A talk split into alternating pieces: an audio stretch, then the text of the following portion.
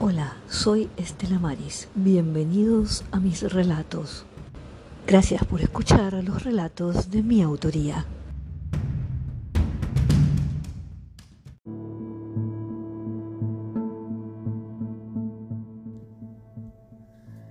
La casa estaba en ruinas.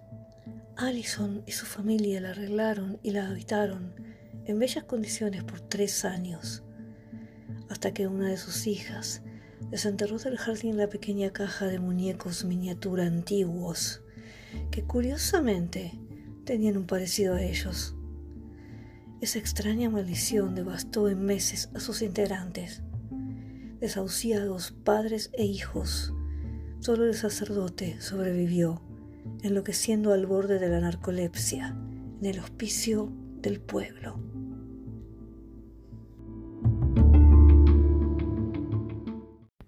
Nos escuchamos en el próximo episodio. Puedes dejar tus comentarios.